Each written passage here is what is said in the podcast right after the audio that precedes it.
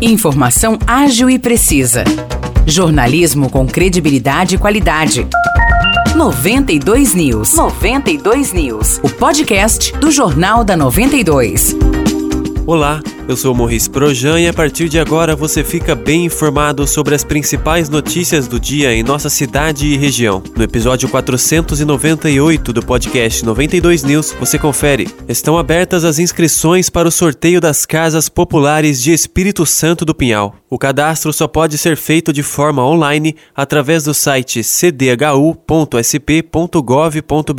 Para os pinhalenses que necessitarem de ajuda devido a dificuldades ou falta de internet, a Prefeitura abriu uma central de apoio no Poliesportivo Jaime da Silveira Leme. O local atende de segunda a sexta-feira, das nove da manhã até as cinco horas da tarde, de sábado, das nove da manhã até as quatro horas da tarde e também aos domingos, das oito até as onze horas da manhã. Para fazer a inscrição é necessário fornecer nome completo, data de nascimento, CPF, RG, sua renda familiar mensal, endereço completo de residência ou correspondência, e-mail e número do celular. Para mais informações, o edital completo está disponível no site da Prefeitura de Espírito Santo do Pinhal. O endereço é o www.pinhal.sp.gov.br. Já no Facebook da Prefeitura de Pinhal, você encontra um passo a passo completo de como fazer o cadastro. Lembrando que as inscrições vão até a próxima segunda-feira, dia 8 de agosto.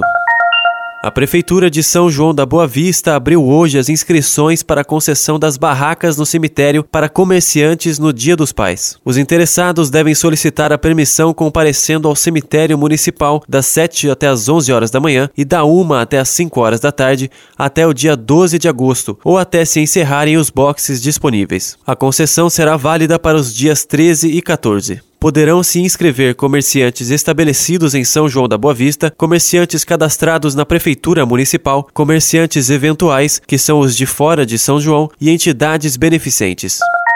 A Prefeitura de Aguaí, por meio do CONDEG, inicia hoje um mutirão de ultrassom para vários tipos de exames que estão com lista de espera. Os primeiros exames oferecidos serão de ultrassom Doppler, de hoje até sexta-feira, dia 5. Depois, dia 15, serão atendidos casos de ultrassom transvaginal e do dia 17 ao dia 24, o ultrassom de abdômen e vias urinárias. A equipe do setor de raio-x e unidades de saúde vão entrar em contato com os pacientes por telefone para agendar os dias, horários e local que devem comparecer. Por conta disso, a Prefeitura de Aguaí solicitou à população que mantenham seus números de telefone atualizados nas unidades básicas de saúde do município. A administração municipal também pediu para que os pacientes atendam números desconhecidos, tendo em vista que o sistema de telefone da prefeitura possui vários números, até mesmo com DDDs diferentes. O Departamento de Cultura e Turismo de Vargem Grande do Sul, em parceria com a Companhia Quintal das Artes, está com inscrições abertas para os interessados em participar de uma montagem teatral. A oficina irá acontecer todas as terças-feiras, das 7 até as 9 horas da noite, no Espaço Mais Cultura, localizado na rua Maria Gabon Estraza, número 100, no Jardim Paulista. Para participar, é necessário ter 15 anos ou mais e apresentar o RG no ato da inscrição, que pode ser realizada no Departamento de Cultura de Vargem Grande do Sul, das 9 às 11 horas da manhã e da 1 até às 5 horas da tarde. Os destaques de hoje ficam por aqui. Valeu e até o próximo episódio do nosso podcast. Para mais notícias de São João da Boa Vista e região, acesse 92fm São João.com.br ou siga 92fm São João nas redes sociais. 92